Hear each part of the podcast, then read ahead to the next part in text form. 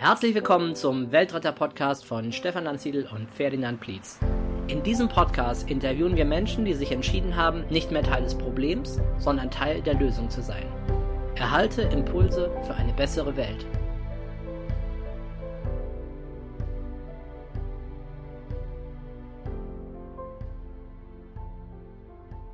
Herzlich willkommen zu einer neuen Folge des Weltretter Podcast, diesmal mit Ferdinand Plietz und ich grüße euch herzlich aus der Permakulturgärtnerei in Marktheidenfeld. Mir gegenüber sitzt Jonas Gampe, mit dem ich mich heute eben über sein Thema unterhalten möchte, über Permakultur und noch so einiges mehr. Hallo Jonas. Hallo. Jonas, stell dich doch erstmal kurz vor, bitte. Ich bin Gartenlandschaftsbautechniker und Permakulturdesigner, also beschäftige mich hauptberuflich mit der Planung und Anlage von Permakulturflächen. Das ist teilweise im Hausgartenbereich, teilweise im landwirtschaftlichen Bereich, ähm, also allgemein auch im gärtnerischen Bereich und teilweise aber auch für Städte, Gemeinden, Kommunen, da Projekte wie Stadtparks oder ähm, Gemeinschaftsgärten mit ins Leben zu rufen. Also das ist mein täglich Brot, mich mit der Planung für solche Flächen zu beschäftigen. Und hier auf dem Permakulturgärtnereigelände in Markteinfeld konkret, das ist eins von unseren ähm, beiden eigenen Projekten zusammen mit dem Permakulturpark in Besprunn. Da bin ich nicht nur für die Hintergrundplanung zuständig, sondern auch ein bisschen für den ähm, täglichen Betrieb, sagen wir mal, von der ganzen Fläche. Okay, cool. Wir machen ja jetzt auf deinen Wunsch gerade das Interview draußen, also falls ihr euch wundert, liebe Zuhörer, da, ob das mal was zwitschert oder irgendwie ein Ast knackt. Wir sitzen gerade hier schön in der Gärtnerei und Jonas hat mir auch schon erklärt, dass es hier, und es fällt dann auch auf, wenn man mit offenen Augen durchgeht, hier ist es ja echt grüner als sonst und hier ist eine hohe Artenvielfalt vorhanden. Sozusagen die perfekte Ausgangslage für deine Permakulturgärtnerei, hast du mir erklärt. Jonas, was ist denn eigentlich Permakultur? Permakultur ist ein Gestaltungskonzept, um möglichst ähm, langfristig funktionierende, ursprünglich essbare Ökosysteme anzulegen. Mittlerweile kann dieses Gestaltungskonzept aber auch für ja, eigentlich alles, was irgendwie mit Systemik, also vom Ökosystem her kommend, zu tun hat, angewendet werden. Also Bildungssysteme, Finanzsysteme, Wirtschaftssysteme, eben nicht nur Ökosysteme. Also es gibt auch ähm, den Bereich soziale Permakultur zum Beispiel oder alternative Bildungskonzepte oder ein alternatives Zusammenleben, wie es ähm, langfristig besser funktionieren könnte, entwickelt wird. Aber mein Hauptbereich ist schon eher die grüne Permakultur, also Landwirtschaft, Gartenbau, Gartenlandschaftsbau, die Themen eben. Genau, das ist auch das, was ich sonst immer so mit Permakultur assoziiert habe. Also ich komme ja aus dem Bereich Gartenbau, also damit bin ich eher verbandelt und ja. ich dachte auch, dass es schwerpunktmäßig darum geht. Das Wort Permakultur, was bedeutet das? Kommt ursprünglich aus dem englischsprachigen, also Permanent Agriculture, daher der Begriff zusammengesetzt Permakultur, mhm. also eine ähm, dauerhafte Landwirtschaft und war tatsächlich auch wirklich ursprünglich für die Landwirtschaft ähm, geplant oder gedacht kommt aus Australien ursprünglich. Die zwei Herren, die das ähm, entwickelt haben, heißen Bill Mollison und David Holmgren. Im deutschsprachigen Raum kennt man oft noch den Sepp Holzer, den österreichischen ah, ja, Bergbauer. Der, ja, ist eigentlich ein, ein, bisschen spezielleres, interessantes Thema, sprengt jetzt hier vielleicht den Rahmen. Aber nur mal, um die, ähm, die Namen einordnen zu können. Also kommt ursprünglich aus Australien und war für die Landwirtschaft gedacht und sollte eben ein Gegenmodell zu der industriellen Landwirtschaft sein, dass man eben nicht mehr alles in großflächigen einjährigen Monokulturen anbaut oder ja. fast alles, wie wir es ja kennen von unseren Äckern hier rundherum überall, sondern eher in einem ähm, stabilen Ökosystem. Also dass, wenn man sich jetzt einen Wald als eins der stabilsten Ökosysteme vorstellt, einen schönen gesunden Mischwald, der auf unterschiedlichen Ebenen auch wächst, ist natürlich im tropischen Bereich praktischer mit mehr Sonneneinstrahlung. Also bei uns sind es dann eher Waldrandgärten, wenn man sowas anlegt.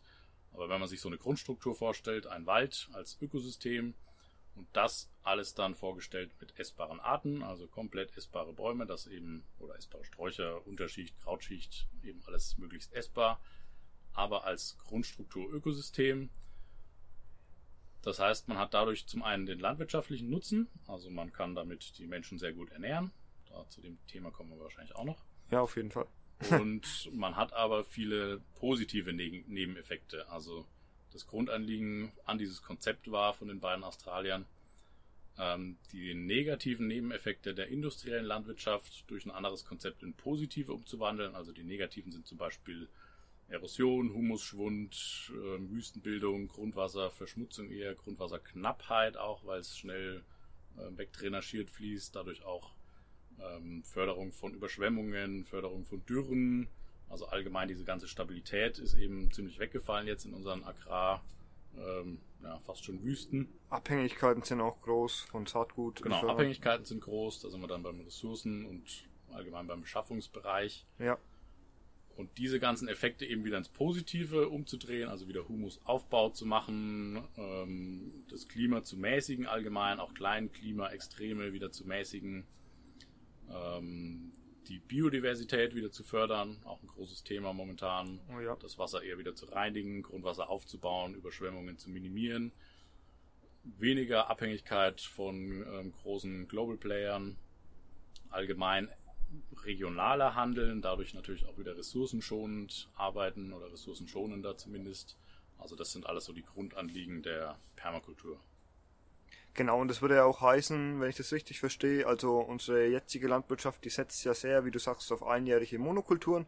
Also mhm. das heißt, wir haben eine Ernährung, die sehr stark auf Getreide, Mais, Soja ja. und so basiert. Und wenn man Permakultur dann richtig intensiv betreiben würde und im größeren Stil, dann würde das auch eine andere Ernährung bedeuten, oder? Also mehr Beeren, Obst, halt Dauerkulturen.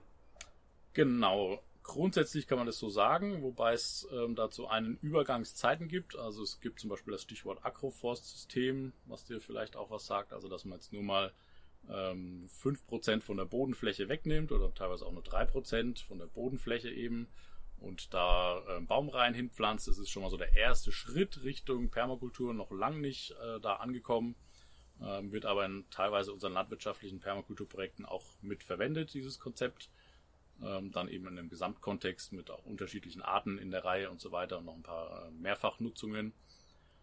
Aber so kann man sich das vorstellen, so eine Übergangslösung, dass quasi noch 95 Prozent der Fläche ähm, so bewirtschaftet werden können, wie vielleicht auch die Maschinen dann da sind. Also wir planen ja auch immer, wenn wir jetzt für eine Landwirtschaft äh, planen, also für den Landwirt, dann schauen wir uns diesen ganzen Kontext an, was ist an vorhandenen Ressourcen da. Dazu gehört auch ein Traktor oder ein Mähdrescher, der abbezahlt in der nicht einfach wegschmeißen, in der Garage steht, genau. Ja, ja. Also vorhandene Ressourcen nutzen ja. und mit diesem ganzen, mit diesen ganzen vorhandenen Ressourcen ähm, eine Lösung entwickeln, eine Übergangslösung, wo der Landwirt auch gute Erträge noch erwirtschaften kann, wo er langfristig deutlich besser davon leben kann, muss man auch sagen. Aber eben schon ein langfristiges Konzept. Genau, und das würde für die Ernährung heißen, am Anfang ändert sich erstmal, wenn es nicht gewollt ist, nichts Großartiges. Ja. Es kommt langfristig ein Zusatzertrag durch die ganzen Bäume zwischendrin dazu. Also man hat dann eben ähm, mehr Ertrag durch die größere Raumausnutzung. Also man nutzt dann eben nicht nur den ersten Meter über dem Boden, sondern die ersten 30 Meter über dem Boden. Im Idealfall mit den essbaren Großbäumen auch und hat dann äh, langfristig den Effekt, dass eben mehr dazukommt, auch nicht mehr so viel gehandelt werden muss über große Entfernungen. Also man hat dann eine regionalere, ähm, stabile Versorgung. Und wenn man das aber zu Ende denkt und sagt, okay, man möchte jetzt immer weiter Maschinen abbauen und das möglichst ähm, stabil machen und das auch komplett flächendeckend, was natürlich eigentlich Utopie ist, dass wir jetzt äh, 80, 90 Prozent Permakulturlandwirtschaft in Europa haben, wenn das so wäre, hm. dann würde es langfristig schon eher weg von dem Einjährigen gehen, also weniger Getreide, weniger Soja, weniger Mais. Na, wie viel Mais wir Menschen essen, ist sowieso dahingestellt. Also das, ja, das meiste schon... landet ja woanders. ja. Ähm, genau, und mehr ähm, mehrjährige Pflanzen allgemein, also aber auch kleinere, also mehrjähriges Gemüse oder Wildkräuter, also ist jetzt überhaupt nicht auf Bäume beschränkt. Ja, klar. Und diese Permakultur-Anbaurichtlinien, da gibt es so ein paar schöne Adjektive dazu. Zukunftsfähig, ökologisch, sozial, wirtschaftlich. Das ist der Anspruch? Da bist du jetzt fast bei der Grundethik. Also es gibt diese drei ethischen Grundbereiche, eben der, der achtsame Umgang mit der Erde und eben der ganzen Natur und alles, was dazugehört.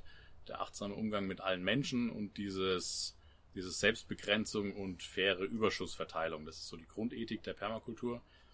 Und das ist auch ein großes Unterscheidungsmerkmal ähm, zu fast allem, was wir momentan so ähm, kennen in unserer Gesellschaft, dass eben die Ökologie, die Ökonomie und das Soziale wieder in den Projekten zusammen funktionieren soll. Also dass ähm, im Idealfall eben, also momentan ist ja sehr getrennt. Das heißt, wir haben Firmen, die äh, eigentlich nur aufs Ökonomische aus sind und dann teilweise oder meistens ähm, sehr unökologisch und auch unsozial handeln. Und dann haben wir wieder reine ökologische Projekte und reine soziale Projekte, die das versuchen auszugleichen, die aber oft leider nicht wirtschaftlich selbstständig mhm. sind. Und das eben wieder ein bisschen zusammenzubringen, dass eben eine Firma im Idealfall so ökologisch und so sozial arbeitet, dass die Naturschutz- und Sozialprojekte gar nicht mehr nötig sind. Oder andersrum, ähm, dass die Naturschutzprojekte wieder wirtschaftlich sind und das Soziale noch mit dazu nehmen. Also das ist so ein Grundanspruch von der Permakultur, dass eben die drei Bereiche wieder zusammen funktionieren sollen. Also jedes Projekt sollte möglichst in dem, in dem Schnittbereich dieser drei Bereiche liegen. Da sind wir aber jetzt eigentlich schon in den Grundzügen der Permakultur. Also wenn man das als Gestaltungskonzept zugrunde legt, das ist dann teilweise ein bisschen, muss ein bisschen abstrahiert werden, wenn wir jetzt zum Beispiel in eine Hausgartenplanung oder so gehen dann versucht man das möglichst gut mitzunehmen, kann man auch ähm, super Sachen mitmachen. Aber das ist so dieses Grundgerüst der Permakultur, ja. ähm, was dann eben unterschiedlich angewandt wird. Also natürlich gibt es Projekte, die sich eher mit Sozialem beschäftigen, es gibt Projekte, die sich eher mit der Landwirtschaft beschäftigen. Also das heißt jetzt nicht, dass jeder ähm, Permakulturbauer noch irgendwie einen, einen, Kindergarten und ein Behindertenheim mit dabei haben äh, sollte. Es geht eben darum, dass er nach seiner Möglichkeit in dem Rahmen seiner Landwirtschaft auch möglichst sozial arbeitet. Also da gibt es dann eben auch gute Konzepte, solidarische Landwirtschaft, die man da mit reinnehmen kann. Ja. Wo auch der Landwirt selber was davon hat. Also das ja. ist ja immer diese Win-Win-Win-Win-Win-Situation, also dass möglichst alle, ja. alle, die da irgendwie mit zu tun haben mit dem Projekt, davon profitieren.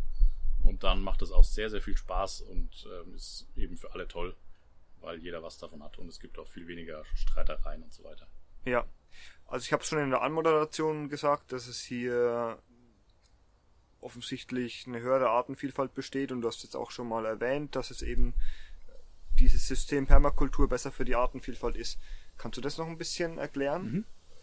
Genau, also das kommt eigentlich schon von dieser ganzen Grundlage dieses essbaren Ökosystems her, dass eben ein wichtiger Aspekt ist, ähm, die Permakultursysteme oder dann eben im ersten Anliegen der Permakultur, die Landwirtschaft möglichst als Ökosystem zu gestalten. Also ein Ökosystem zeichnet sich auch durch eine hohe Artenvielfalt aus. Also im Prinzip, ähm, je mehr Arten da sind, desto stabiler ist ein Ökosystem. Also Stabilität durch Vielfalt ist so einer der Leitsätze der Permakultur.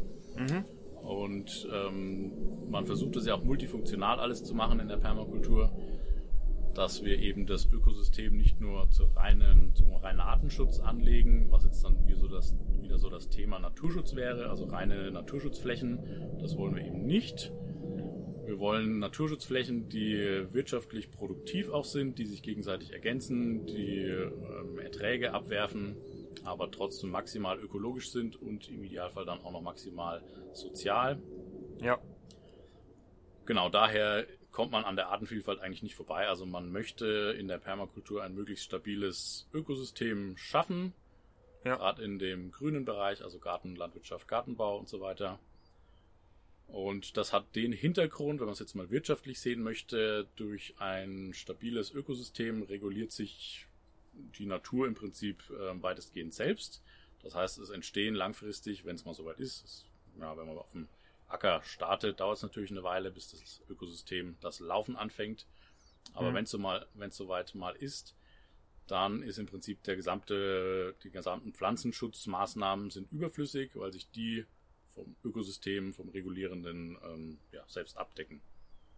Also das ist das Anliegen der Permakultur, dass die Pflanzenschutzmittel oder die Pflanzenschutzmaßnahmen langfristig überflüssig werden. Weil zu viele Nützlinge vorhanden sind. Genau.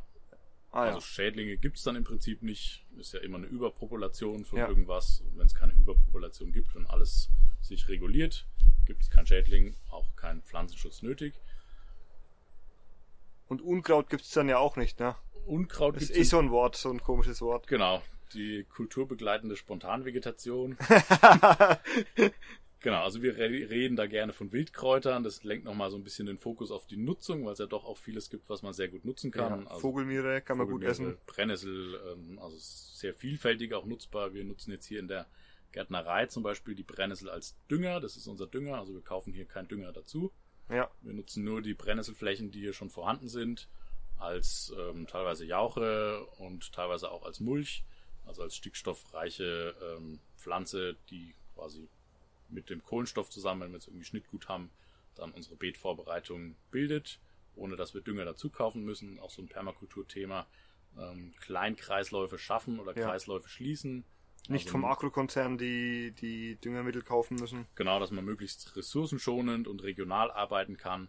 Und dann ist es aber auch sehr ähm, unterschiedlich, was dabei rauskommt. Das ist auch ein bisschen schwierig zu verstehen am Anfang für Leute, die sich frisch damit beschäftigen, mit dem ähm, Prinzip Permakultur, dass eben, dass es kein Konzept ist, was eins zu eins übernommen werden kann. Das wäre quasi schon komplett an dem ganzen Gedanken vorbei. Weil man schauen muss, wie die Ausgangsbedingungen sind. Genau, also man plant immer ganz individuell. Das äh, ja, Gestaltungskonzept Permakultur ist im Prinzip der, der Weg des Vorgehens oder die Sichtweise auf die Dinge, wenn man das jetzt mal ganz allgemein sagen möchte. Ähm, konkreter gesagt schaut man bei einem Projekt, also wenn jetzt hier ein Projekt geplant wird, was ich in meinem Planungsbüro ja quasi für Leute auch anbiete, solche Projekte zu planen. Und da geht es dann darum, erstmal den, ähm, den Kontext komplett aufzunehmen, das heißt den Standort erstmal, also wie ist der Boden, wie ist das Klima, ähm, was für Ressourcen sind dann in der Umgebung ähm, zu haben, was gibt's an vorhandenem Material einfach, ähm, wie sind die Ansprüche der Bewirtschafter, also dann vom Landwirt oder von, von der Stadt, die es bewirtschaftet oder vom Hausgärtner eben. Also was hat er für Wünsche, für Ansprüche an seinen Garten, was muss dabei quasi rauskommen, dann was will er dafür geben, also wie ist das, wie ist das Budget, wie sind die, das Know-how auch, wie viel Zeit möchte er da investieren. Ja. Und aus diesem Gesamtkontext wird dann eben das möglichst passendste Konzept erarbeitet. Und das kann sehr pflegeleicht sein, das kann sehr intensiv sein, es kann sich in bestimmte äh, Bereiche bewegen, mehr auf dieses Thema, mehr aufs andere, mehr mit diesen Ressourcen, weil die vorhanden sind, weniger mit diesen Ressourcen, weil die nicht vorhanden sind. Also es ist ganz individuell das Passendste für den jeweiligen Kontext. Genau, also es ist ja von die Region zu Region hat man ganz unterschiedliche unterschiedliches Klima, man hat unterschiedliche Artenvielfalt und entsprechend sollte man dann seine seinen Permakulturplan auch an die Ausgangssituation anpassen, wenn ich das richtig verstehe. Genau, beziehungsweise man entwickelt den Permakulturplan aus der Situation heraus. Also man, bevor man irgendwas plant, schaut man sich eben diesen ganzen Kontext an und plant dann dazu das Passendste. Dann ist man auch ganz schnell bei standortgerechten Pflanzen, wenn wir jetzt wieder im gärtnerischen Pflanzenbereich sind. Ja, Also ähm, ja, da bin ich selber auch manchmal ein bisschen im Clinch mit ähm, Selbstversorgern, weil ich die Idee eigentlich langfristig gedacht gar nicht so ähm, clever finde, weil es einfach uneffizient ist, wenn jeder alles für sich auf seiner Fläche macht. Also manche Sachen machen auf dem Standort einfach keinen Sinn. Dafür machen andere Sachen sehr viel Sinn. Also manche haben eher irgendwie einen ganz sandigen, steinigen äh, Boden, einen heißen Standort. Dann macht natürlich alles Mediterrane super viel Sinn, die ganzen mediterranen Kräuter. Manche haben eher einen feuchten Boden, manche haben irgendwie nur Bäume und Schatten, irgendwie eine riesen Hauswand vom Nachbarn auf der Südseite und haben äh, den ganzen Tag nur Schatten. Da macht eher was mit Pilzen Sinn. Also es ist schon immer das ähm, möglichst das Passendste für den Standort zu suchen. Aber dazu kommen natürlich auch nicht nur das, was auf dem Standort Sinn macht, sondern auch die Ansprüche von den Bewirtschaftern. Also man möchte eben nicht nur Pilze ernten das ganze Jahr über, in dem Beispiel jetzt, sondern ähm, auch andere Sachen. Also man versucht dann eben das beste Maß aus allem ähm, zu finden in der Permakulturplanung. okay, dann lass uns doch mal spinnen und mal annehmen, die Permakultur setzt sich so als landwirtschaftliches Konzept durch. Mhm. Das klingt jetzt für mich so, also dann würde ja alles kleinteiliger. Also keine großen Monokulturen mehr, sondern Genau. viele kleine Ökosysteme je nach Standort. Ja. Würde das dann heißen, ich formuliere es mal ganz provokativ, dass wir auch zurück müssten zur bäuerlichen Gesellschaft, weil viel mehr Leute dann in der Landwirtschaft arbeiten müssten? Man fährt ja dann nicht mehr mit einem großen Mähdrescher durch und erntet, sondern es ist viel mehr Handarbeit. Ja, das ist die Frage, wie weit man das spinnen möchte. ja. das ganze Konzept. Ähm, also wollen wir schon an die nächsten 100, 200, 300 Jahre denken, dann kann man über sowas durchaus nachdenken. Momentan wäre es der erste Schritt eigentlich erstmal ähm, die Landwirtschaft wieder strukturreicher zu gestalten und ja. auch effizienter. Ähm, das heißt, dass wir zum Beispiel mal mit einem bunten, artenreichen Agroforst anfangen, mit ein paar Feldhecken zwischendrin, mit ein paar Feuchtbiotopen, mit einem bisschen einem kleineren ähm, Kreislaufsystem, was die Nährstoffe angeht, alles ein bisschen effizienter gestalten, ein bisschen regionaler wirtschaften allgemein, auch regionaler handeln, also äh, durchaus auch ein bisschen an Eigenvermarktung denken, nicht alles äh, für den Weltmarkt produzieren und irgendwo, ähm, na, ich nenne jetzt mal keine Namen, also irgendwo in großen Hängern hinbringen, wo es dann irgendwo äh, verwurschtelt wird, wird ja. sondern eher so ein bisschen ähm, regionaler Wirtschaften allgemein. Und da gibt's sehr, sehr viel Potenzial in der Landwirtschaft, wenn wir schon allein daran denken, okay, wir machen jetzt mal ähm, fast überall Agroforst und ein paar Feldhecken noch mit rein und ein paar ähm, Feuchtbiotope, dann haben wir schon einen riesigen strukturellen Wandel von der von dem Strukturangebot, was dann eben schon fast alles mh, hm, ja fast alle Ansprüche der Permakultur erfüllt in diesem regenerativen Landwirtschaftssinne, also dass wir wieder ein bisschen Humusaufbau haben, dass wir wieder deutlich mehr Artenvielfalt haben. Also da geht es ja wirklich eigentlich nur darum, Strukturen wieder anzubieten.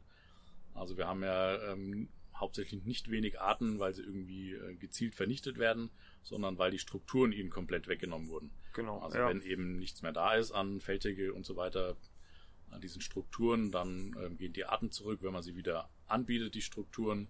Das ist auch dieses Arbeiten mit der Natur im Permakultursinne. Dann siedelt sich auch wieder vieles von selber an. Äh, das Klima wird gemäßigt, also Kleinklimaextreme bis hin zum Weltklima, weil wir natürlich durch ähm, ja, wenn wir jetzt alle landwirtschaftlichen Flächen uns als Agroforst vorstellen, deutlich mehr Bäume haben. Also alle Leute, die sich fragen, äh, wo sollen denn die ganzen Bäume stehen, die manche Leute sagen, es wären so und so viele Milliarden Bäume nötig, dass, um das Klima stabil zu kriegen. Ja.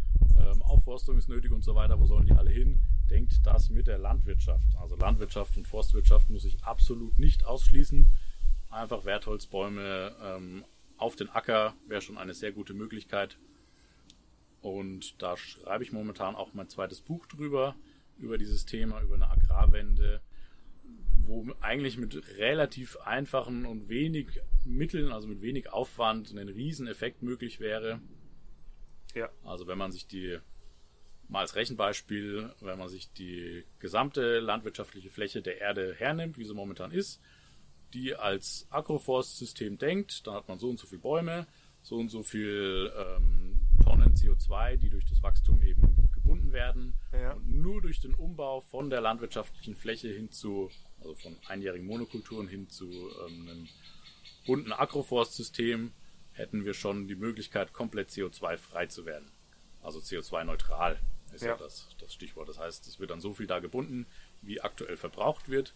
Also nur die Landwirtschaft hätte so viel Potenzial, dass sie quasi ja, eine CO2-neutrale Menschheit ermöglichen könnte. Da, dann müssten wir nicht mal unser Konsumverhalten ändern. Dann müssten, also wenn man das so durchdenkt, theoretisch müssten wir nicht auf irgendwelche Maschinen verzichten. Wir ja. könnten nach wie vor alles mit Traktor und Mähdrescher machen, was natürlich jetzt nicht äh, im endgültigen Sinne der Permakultur ist. Klar. Aber rein theoretisch müssten wir auch äh, auf sonst nichts verzichten. Wir müssten nur die landwirtschaftlichen Strukturen abändern. Das würde schon langen. Ja. Also nur mal vom, vom Potenzial her, was da eigentlich versteckt liegt. Wobei, wenn man das machen würde, wenn man da jetzt diese landwirtschaftliche Fläche zum Agroforst um, umbauen würde, dann könnte man ja auch, dann hätten, wir ja auch nicht mehr so viel Weiden, oder? Für, die, für das ganze Vieh und für die ähm, Viehfutterproduktion. Mm, na, Weide und Agroforst schließlich, schließt, schließt sich eigentlich auch nicht aus. Also wir können genauso gut Baumweiden machen. Es ist eher so, dass dann sogar mehr, ja, mehr Weiden ist, ist, äh, das ist die falsche Antwort ähm, es ist mehr Viehhaltung auf weniger Fläche möglich, weil wir Zusatzerträge durch die Bäume haben. Ja. Also wenn wir jetzt zum Beispiel ein äh, Vieh-Agroforst-System nehmen, dass wir Viehhaltung und Forstwirtschaft miteinander kombinieren, dann haben wir zum Beispiel Fruchtfall, der genutzt werden kann. Also man plant da natürlich wieder ganz gezielt auf das, ähm, auf das Konzept, was da sein soll. Dann verwendet man eben Bäume, die bestimmte Früchte fallen lassen, was dann selbstständig quasi Futterspender für die Tiere darunter ist. Also es lässt sich schon sehr effizient das Ganze wirtschaften. Dann müssten die auch nicht nur Kraftfutter essen. Genau, dann Ja, fällt das alles wieder weg. Also es wird automatisch dadurch deutlich effizienter und ressourcenschonender. Ja, Und dann kann man ähm, immer noch den Weg gehen und äh, weiter Maschinen reduzieren, ähm, das ein bisschen kleinteiliger aufzubauen. Aber es ist momentan eigentlich der zweite Schritt und der erste Schritt würde schon fast alle aktuellen Probleme lösen können, wenn man das wirklich äh, konsequent durchziehen würde. Was da ganz wichtig ist, dass man das eben so plant, dass es auch einen Mehrwert gibt, also dass sich die ähm, Elemente, die Gestaltungselemente auf der Fläche dann gegenseitig fördern. Man kann das Ganze nämlich auch so anlegen und planen, dass sie sich gegenseitig behindern. Also wenn ich jetzt, es ist oft nur die, die Anordnung von den Baumreihen, ob die jetzt zum Beispiel von Nord nach Süd laufen oder von Ost nach West. Ja. Das allein macht schon einen Riesenunterschied. Und es sollte eben so geplant werden, dass dadurch auch wirklich ein Mehrwert entsteht und äh, nicht sich alles gegenseitig behindert. Also man kann es nämlich durchaus auch so miteinander kombinieren, dass danach dann beides nicht so wirklich funktioniert. ja. Kannst du mal was sagen zum Flächenertrag? Weil man hört ja manchmal so, ja, die, das landwirtschaftliche System, das wir jetzt haben, ist das ertragreichste, was es gibt. Mhm. Ja, das ist eine, eine sehr steile These, dass das das ertragreichste ist. genau, aber es ist eine Frage, die quasi immer aufkommt. Also kann man mit Permakultur, Landwirtschaft überhaupt die Menschheit ernähren? Genau. Ähm, grundsätzlich gesagt, man kann mit Permakulturlandwirtschaft deutlich mehr Menschen ernähren, als wir momentan ernähren können. Also momentan haben wir auch eigentlich kein ähm, Nahrungsmittelproblem, wir haben ein Verteilungsproblem und wirtschaftliche Probleme und irgendwelche Krisen, Herde und so weiter. Ja, also es wird aktuell äh, wesentlich mehr produziert an essbaren Erträgen, als eigentlich nötig wären für die Menschen, die da sind. Aber um das mal ein bisschen konkreter zu machen, also wir nutzen ja deutlich mehr Raum aus. Ne? Also wir arbeiten nicht nur auf einem Meter über der Erde, sondern eben auf den, wie gesagt, bis zu 30 Metern über der Erde durch die essbaren Großbäume auch. Und wie ändert man das dann? Das ist halt auch wieder die Frage. Das ist die nächste Frage, genau. Also das hängt dann wieder von der ähm, Struktur vor Ort ab. Was habe ich denn, soll überhaupt eine, eine Direktvermarktung passieren? Was macht dann Sinn? Ja. Ähm, was für Maschinen sind da? Was für eine Manpower ist da? Ist es eine solidarische Landwirtschaft, wo viele Leute mithelfen können? Ist ein Landwirt da, der das alleine machen äh, muss oder dass es alleine funktionieren muss? Ähm, dementsprechend kann es auch sein, dass wenn es jetzt nur ein Landwirt ist, dass man dann eher auf Wertholz geht und nicht auf, ähm, auf groß im Agroforstbereich auf zusätzlichen essbaren Ertrag. Also das ist dann eben immer die Frage, was, ähm, was ist der Kontext wieder. Kann aber auch sein, dass eine Nussplantage ähm, der sinnvollste Bereich ist und dann baut man das eben dementsprechend hin und legt sich dann auch Erntemaschinen zu. Also unsere Walnüsse, die irgendwo wachsen, die werden ja auch ähm, größtenteils maschinell geerntet. Ja. Also das lässt sich schon sehr gut zusammenfügen, integrieren. Ähm, was war jetzt die eigentliche Frage? Der Flächenertrag, genau. Also dadurch, dass wir deutlich mehr Raum nutzen, ähm, haben wir langfristig, vor allem, das ist dann so der springende Punkt, kommen wir gleich zu, ähm, haben wir langfristig einen deutlich höheren Flächenertrag. Also ähm, ich rechne immer ganz gerne mit so einem 50-Jahres-Durchschnitt. Da habe ich die ertragsschwache Phase am Anfang, wo quasi die ganze äh, mehrjährige Kultur im ersten Jahr eigentlich noch gar nichts trägt Ja. und in 50 Jahren dann ungefähr absolutes Maximum da ist, wenn die auch die größten Bäume ganz groß sind und die meisten Früchte abwerfen. Ja. Und da der Durchschnitt in einer, ähm, ja, sagen wir mal so durchschnittlichen, soliden Landwirtschaft, wo man jetzt noch nicht mit äh, ganz vielen Leuten arbeiten muss, also was alles so halbwegs so funktioniert wie bisher vom Aufwand her. Es ist ein bisschen weniger Maschine, fast kein Spritzmittel, wenig Düngemittel und ein bisschen mehr Manpower nötig, aber mal so im Durchschnitt eigentlich relativ ähm, ähnlich. Haben wir ungefähr dann in diesem 50-Jahres-Durchschnitt 40 Tonnen essbaren Ertrag pro Jahr pro Hektar. Das ist schon eine ganz gute Zahl. Also das ist so momentan, sagen wir mal, guter Kartoffelacker. Deutlich über dem Getreide. Der ist, ich glaube, in Deutschland bei sieben bis neun Tonnen momentan, weltweit eher zwei bis drei Tonnen. Also immer pro Jahr pro Hektar. Im Durchschnitt. Ja. Genau. Ähm, das bedeutet, wenn man das jetzt wieder, diese Zahlen auf die Weltfläche der Landwirtschaft rechnet, könnten wir theoretisch über 200 Milliarden Menschen damit ernähren. Das ist natürlich ähm, auch wieder äh, Theorie. Ja. Aber es, wird- es ja, gibt es dieses, dieses Thema, ähm, man kann mit der Permakultur Landwirtschaft die Menschheit nicht ernähren, ist Quatsch. Also Ja. das ist quasi kein Thema. Okay, sehr interessant, Jonas.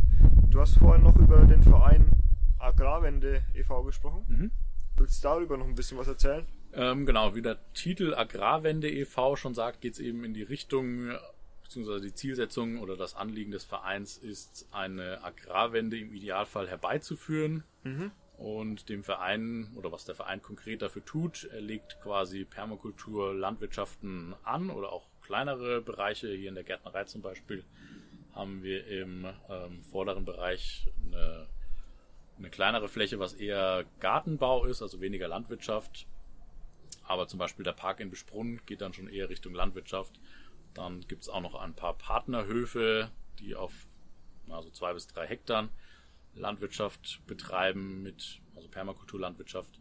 Und das Ziel vom Verein ist eben so viele Experimentier- und Schauflächen ähm, anzubieten, dass man zum einen den, ähm, ja, sagen wir mal, Politikern als Oberbegriff, also den entscheidenden Organen, ja. die auch entscheiden, wohin die Förderungen fließen, oft, dass man denen zeigen kann, so könnte eine, eine alternative Landwirtschaft ausschauen, eben eine zukunftsfähige Landwirtschaft, ja. die auch äh, sich eigentlich um alle ökologischen Probleme, die wir momentan haben, kümmert, die auch deutlich effizienter ist und eben trotzdem die äh, Funktion einer Landwirtschaft erfüllt, also die Nahrungsmittelsicherheit und gleichzeitig auch ähm, so ein bisschen ans solidarische Landwirtschaftskonzept angepasst ist. Ja. Also im Prinzip fördern die oder unterstützen die Mitglieder oder ermöglichen die Mitglieder mit ihrem Beitrag, dass wir landwirtschaftliche Flächen planen, anlegen und bewirtschaften können. Ja. Das ist die Aufgabe vom Verein, landwirtschaftliche Flächen, also Permakultur, Landwirtschaft ähm, zu planen, anzulegen und zu bewirtschaften. Und die sämtliche Erträge, die quasi von diesen Flächen so als eigentlich Nebenprodukt ähm, anfallen, also wenn man mit essbaren Arten experimentiert, fallen natürlich sehr viele essbare Erträge an. Mhm. Die stehen zu 100% den Mitgliedern zur Verfügung. Also im Prinzip so ganz grob gedacht schon auch äh, eine solidarische Landwirtschaft, aber viel solidarischer, ähm, viel weitgreifender. Also im Prinzip haben wir das ähm, mal mindestens deutschlandweit, im Idealfall sogar europaweit vor.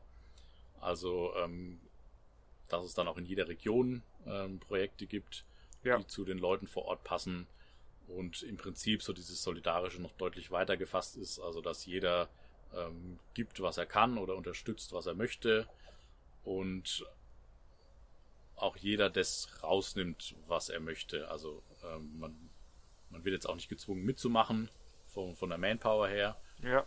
Also jeder macht im Prinzip das, was ihm so ein bisschen liegt im, im Verein. Manche wollen das einfach nur finanziell unterstützen, finden die Sache cool. Manche wollen da durchaus auch so ein bisschen sich ähm, regionalen essbaren Ertrag vor Ort ähm, sichern oder aufbauen. Äh, manche wollen auch mitmachen, um was dabei zu lernen, also so ein bisschen ähm, gärtnerisches Gefühl zu kriegen, das alles ein bisschen besser kennenzulernen, für den eigenen Garten dann vielleicht auch. Also schon sehr flexibel und ähm, vielfältig aufgebaut, das ganze Ding. Okay, und momentan ist es noch sehr lokal, die, die, das Engagement des Vereins oder in welchem Raum seid ihr da aktiv? Also wir sind jetzt erst seit Anfang des Jahres gestartet, ah, okay. gerade im Aufbau, also noch recht ähm, junger Verein, haben jetzt auch noch keine riesen Mitgliederzahl, sind jetzt ungefähr 20 Leute, ja. Ähm, sind aber auch schon eigentlich fast deutschlandweit unterwegs, also äh, was haben wir denn jetzt hier?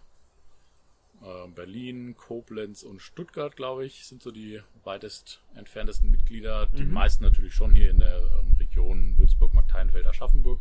Ja. Ähm, genau, deswegen sind auch aktuell hier unsere ähm, Hauptprojekte, der Park in Besprunn und die Gärtnerei hier eben als ähm, erste Projekte.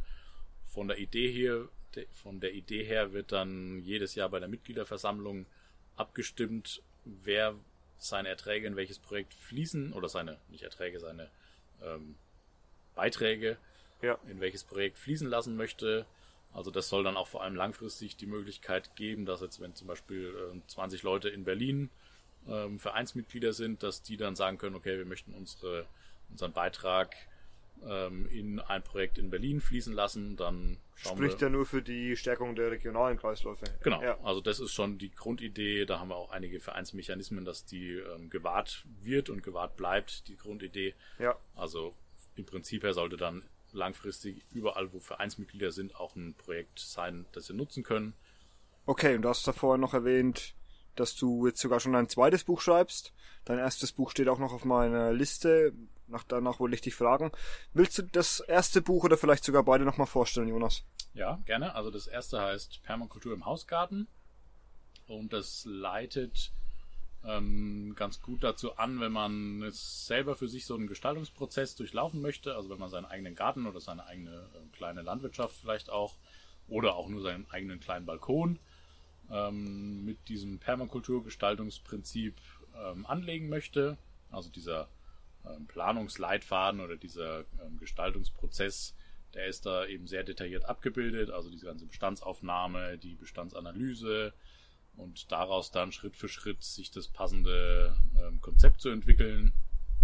Ähm, das war so mein Anliegen an das Buch auch, dass es bis dahin eben nicht gab. Also es gab so viele Praxisbücher, die so von ihren eigenen Projekten erzählt haben, die Autoren. Dann gab es so ganz allgemein das mal vorgestellt. Und es gab jetzt aber noch kein Buch, wo es so die Leute an die Hand nimmt und sie begleitet, den mhm. Garten äh, mal wirklich, also dieses Konzept zu durchlaufen und ähm, den Garten selber anlegen zu können. Und im zweiten Teil vom Buch werden dann noch ähm, zehn Beispiele vorgestellt, also real existierende Gärten. Davon ist auch nur eins von uns, also das größte, das vorgestellt wird von der Fläche her, ist der Park in Besprunn. Das ist eben ähm, unser eigenes Projekt und das kleinste ist ein Permakultur-Apartment in Berlin. Da gärtnert einer auf zwei ganz kleinen Balkonen ah. und viel ähm, Fensterbrettfläche und so weiter. Und dann eben zwischendrin noch alles dabei an Hausgartenfläche ähm, hauptsächlich. Also um mal so ein bisschen ein Gefühl dafür zu kriegen, wie so verschiedene Permakulturanlagen aussehen können. Ähm, was mir da wichtig war, dass auch die, ähm, ja, die Schwächen oder alles, was schiefgelaufen ist ähm, in diesen Gärten, alles, was nicht so funktioniert hat, wie er hofft, dass das auch mit erwähnt wird und ähm, äh, zum einen ist es äh, nur fair, wenn man eben nicht nur alles, was toll ist, ähm, erwähnt, sondern auch ja. eben das ehrlich ähm, erzählen kann, was so da passiert ist oder wie es funktioniert hat. Und zum anderen lernt man natürlich gerade aus diesen ähm, Fehlschlägen, wenn man es mal so nennen möchte, doch oft mit am meisten. Ähm, genau. Das ist so der Inhalt von dem ersten Buch, Permakultur im Hausgarten. Und jetzt ist das zweite Buch in Planung, beziehungsweise schon am Schreiben oder am Entstehen. Der Titel ist noch nicht ganz klar, aber es geht eben um ähm, eine Agrarwende und das Potenzial dieser Agrarwende, also wie ja. man eben fast alle oder eigentlich alle ökologischen Probleme mit einer äh, vernünftigen Agrarwende relativ einfach und auch relativ zügig lösen könnte, wenn man das denn wirklich flächendeckend anpacken würde. Ja. Ähm, was mir immer wichtig ist, dass es möglichst praxisnah ist. Also bei dem ersten Buch sind auch viele ähm, ja, so Nebensätze und Fotos und so Tipps und Tricks aus der Praxis mit dabei. Und das zweite Buch soll dann auch sehr praxisorientiert ähm, sein, beziehungsweise gut anwendbar in der Praxis.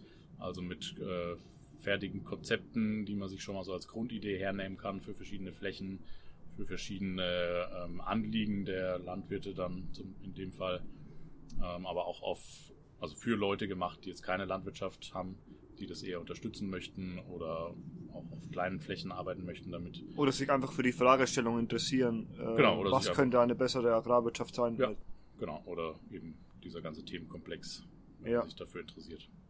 Was glaubst du eigentlich, warum das überhaupt nicht anerkannt werden will, dass es da Alternativen gibt zu dem jetzigen System? Mhm. Oder warum man immer noch so, ich würde schon echt sagen, dogmatisch an dem jetzigen Agrarsystem festhält, obwohl es ja mittlerweile eigentlich außer Frage steht, dass das sehr viele Probleme, Probleme mit sich bringt. Ja, ja das ist ja die, äh, die eigentliche Frage.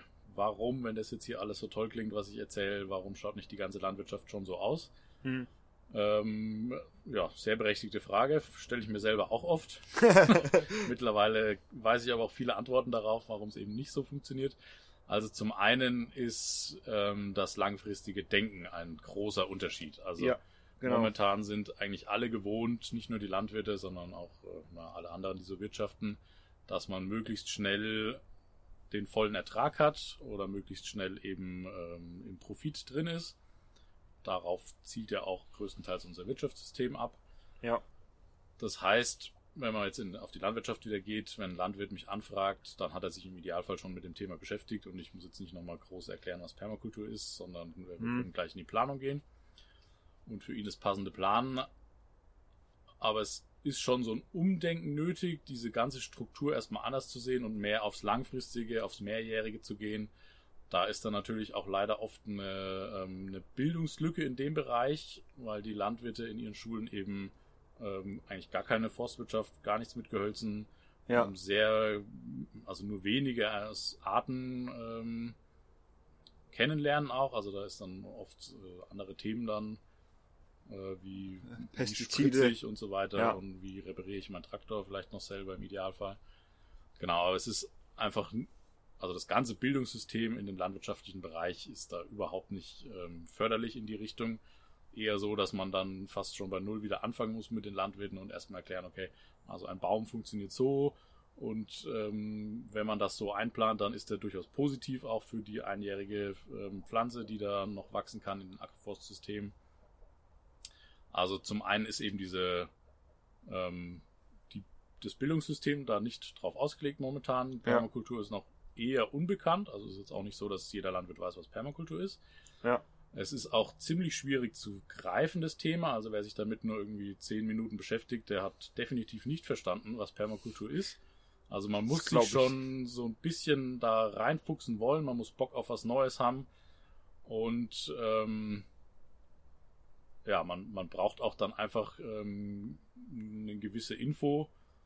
Man kann sich natürlich die, die ganzen Infos auch einkaufen durch ähm, Fachplaner und so weiter. Aber man sollte ja auch ein bisschen was selber machen wollen und können. Ja. Also was ganz gut funktioniert ist, wenn man Forstwirt und Landwirt zusammenbringt. Also das ist eine ganz mhm. gute Kombination aus dem einjährigen intensiven und dem mehrjährigen, aus den Gehölzen und den naja, Feldfrüchten. Und dann ist es noch die, das ist aber eigentlich eine rein wirtschaftliche Sache. Also wenn es heißt, äh, wenn ich sage, äh, deine Obstbäume fangen erst in 10 Jahren das Tragen an, den Hauptertrag hast du in 30 Jahren, dann ist das eigentlich eine rein wirtschaftliche Rechnung. Ab dem Jahr hat sich dann komplett ähm, gerechnet, ab da gibt es dann die Überschüsse. Ja. Ähm, ist auf die landwirtschaftliche Kultur natürlich schon ein, ein krasser Unterschied zu dem Einjährigen. Ja. Aber die Landwirte sind genauso gewöhnt, dass sie Biogasanlagen bauen, Ställe bauen, Mähdrescher, Traktoren anschaffen. Das sind auch alles langfristige Investitionen. Genau. Also im Prinzip ist das auch nichts anderes und äh, reine Mathematik. Also das kann man alles gut berechnen. Ja. Genau, und dann gibt's noch ähm, durchaus gewisse Lobbystrukturen, die das versuchen zu verhindern. Mhm. Also die, ähm, die großen Saatgut, Gentech und Spritzmittelkonzerne sind natürlich da jetzt nicht wirklich überzeugt von. Ja. Weil da dann doch ziemlich viele Arbeitsplätze wegfallen würden im Bereich Baumschule und also alles, was dann eher gebraucht wird. Die sind natürlich sehr begeistert. Also es würden definitiv nicht weniger Arbeitsplätze entstehen. Es würde eher ein bisschen mehr werden, weil auch in der Landwirtschaft ein bisschen mehr Manpower gefragt wäre. Ja. Aber es würde sich jetzt global gesehen und wirklich flächendeckend gesehen schon verschieben, dass die Bereiche, ähm, in denen, also die Leute in den Bereichen, die man dann eigentlich dafür langfristig nicht mehr braucht, weil einfach keine Spritzmittel mehr nötig sind und auch keine Riesenmaschinen, dass die eher in, langfristig in die Bereiche Baumschule oder andere Wertschöpfung ähm, ja, übergehen. Ja. Okay. Cool, Jonas. Dann zum Abschluss unsere Weltretterfrage. Was glaubst du, braucht die Welt heute am allermeisten? Puh, das ist eine gute Frage. Vieles. Ähm, was braucht die Welt heute am allermeisten? Das muss man, muss man fast sehr äh, allgemein darauf antworten. Ich würde mal sagen, weil ich hätte, also neue Ideen sind gut, aber neue Ideen gibt es eigentlich schon genug. Also sagen wir mal der Mut und der einfach der Bock dazu, mhm. neue Ideen oder die Ideen, die da sind, ähm, in die Tat umzusetzen. Ah ja, ja cool, das gefällt mir gut. Habe ich noch nicht gehört, aber ja, da hast du wohl recht. Gibt es noch was, was du den Zuhörern gerne sagen möchtest? Auch eine gute Frage. Müsste ich jetzt auch länger drüber nachdenken.